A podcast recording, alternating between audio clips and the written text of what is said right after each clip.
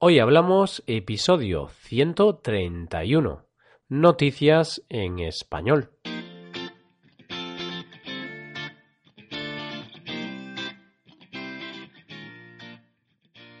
Bienvenidos a Hoy Hablamos, el podcast para aprender español cada día. Ya lo sabéis, publicamos nuestro podcast de lunes a viernes. Podéis escucharlo en iTunes, Stitcher o en nuestra página web hoyhablamos.com.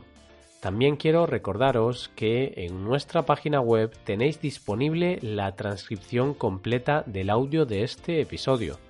Con esta transcripción podéis revisar las palabras y expresiones que vamos a usar en el episodio de hoy. Llegamos a nuestra cita semanal con las noticias.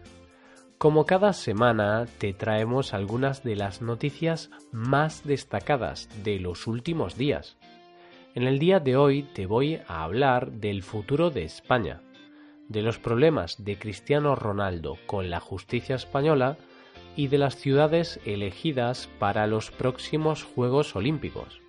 Hoy hablamos de noticias en español.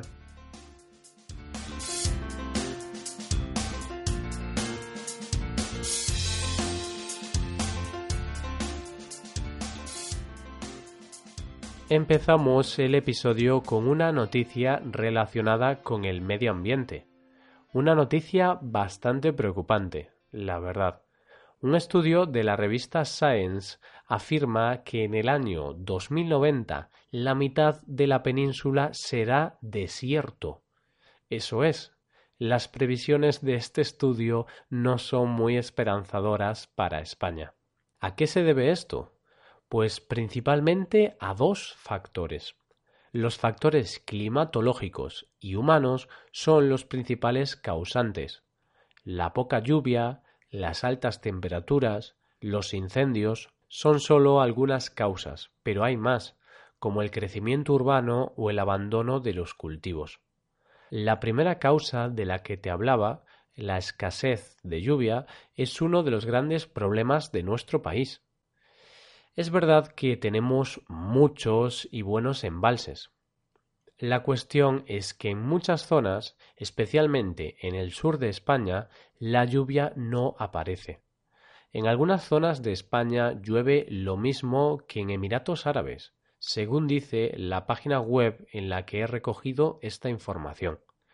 Si a esto le añades que en muchas ocasiones el uso que se le da al agua no es el más apropiado, el problema es aún mayor. Por ese motivo, en España se intenta concienciar a la población del uso responsable del agua.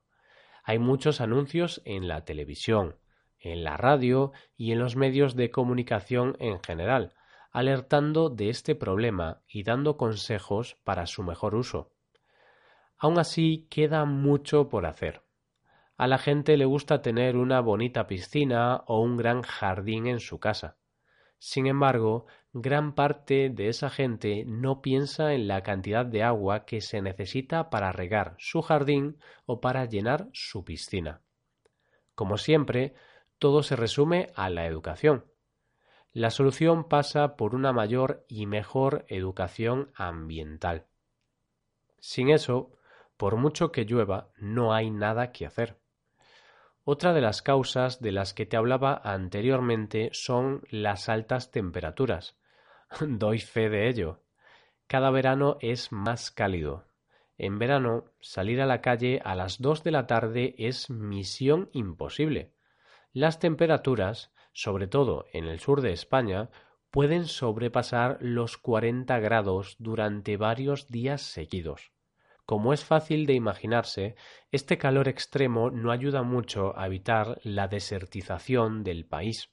Las previsiones no auguran un gran futuro a España. Se me pone el vello de punta, es decir, me produce miedo el hecho de pensar que a finales de este siglo media España será un desierto o algo muy parecido a ello. Dejamos estas previsiones a un lado para hablar de Cristiano Ronaldo. En esta ocasión no es para hablar de su actuación dentro del campo, más bien para hablar de sus problemas con la justicia española. El delantero portugués del Real Madrid ha tenido que declarar en los juzgados para defenderse de las acusaciones de fraude fiscal. La agencia tributaria española le reclama más de 17 millones de dólares en impuestos no pagados entre el año 2011 y 2014. Él se defiende y más allá de reconocer las acusaciones, ha dicho que no estaría ahí si se llamara de otra forma. Según él, todo esto es falso y cree firmemente que demostrará su inocencia muy pronto. Ronaldo se suma así a una larga lista de jugadores acusados de evadir impuestos. Otras estrellas como Messi o Neymar también fueron acusados hace unos meses de lo mismo y tuvieron que pagar cuantiosas multas económicas para no entrar en la cárcel. Parece ser que se cumple el dicho de que cuanto más tienes, más quieres. Es decir, cuanto más dinero tienes, más quieres tener. Hablando de Neymar, no sé si estáis al corriente, pero esta semana se va a hacer oficial el traspaso más caro de la historia del deporte, con él como protagonista. Nada más y nada menos que 263 millones de dólares es lo que pagará el equipo francés PSG al Barcelona por el jugador brasileño. Más del doble de lo que el Real Madrid pagó hace unos años al Manchester United por el fichaje de Ronaldo. Estas cifras son de auténtica locura. Ni siquiera se me ocurre qué haría con tal cantidad de dinero. Seguimos con el deporte, concretamente con los Juegos Olímpicos. Y es que estos días se han dado a conocer las sedes de los Juegos Olímpicos para los años 2024 y 2028. Queda algo lejos, pero ya se sabe que para estas cosas se necesitan años y años de preparación. París, la capital de Francia, albergará los Juegos en el año 2024, mientras que Los Ángeles, en Estados Unidos, harán lo propio en el año 2028. Esto se ha dado a conocer dos meses antes del anuncio del Comité Olímpico Internacional, puesto que estas dos ciudades, París y Los Ángeles, se han puesto de acuerdo para repartirse las futuras Olimpiadas. Hasta ahora se sabía que Tokio era el lugar elegido para los Juegos Olímpicos de 2020, pero quedaba por saber las sedes de los siguientes Juegos. No sé a ti qué te parecen los Juegos Olímpicos. A mí la verdad es que me gustan bastante. Como aficionado al deporte intento perderme los menos eventos posibles. Me gusta eso de juntarme con los amigos y disfrutar al máximo de todos los eventos posibles. ¿Y a ti? ¿Te gustan las Olimpiadas? ¿Cómo las celebras? Y con esta noticia deportiva acabamos por hoy, pero no os preocupéis porque mañana volvemos. ¿Qué os han parecido estas noticias? ¿Os han parecido interesantes? Podéis dejarnos un comentario con las dudas que tengáis en nuestra web hoyhablamos.com. Hasta aquí el episodio de hoy.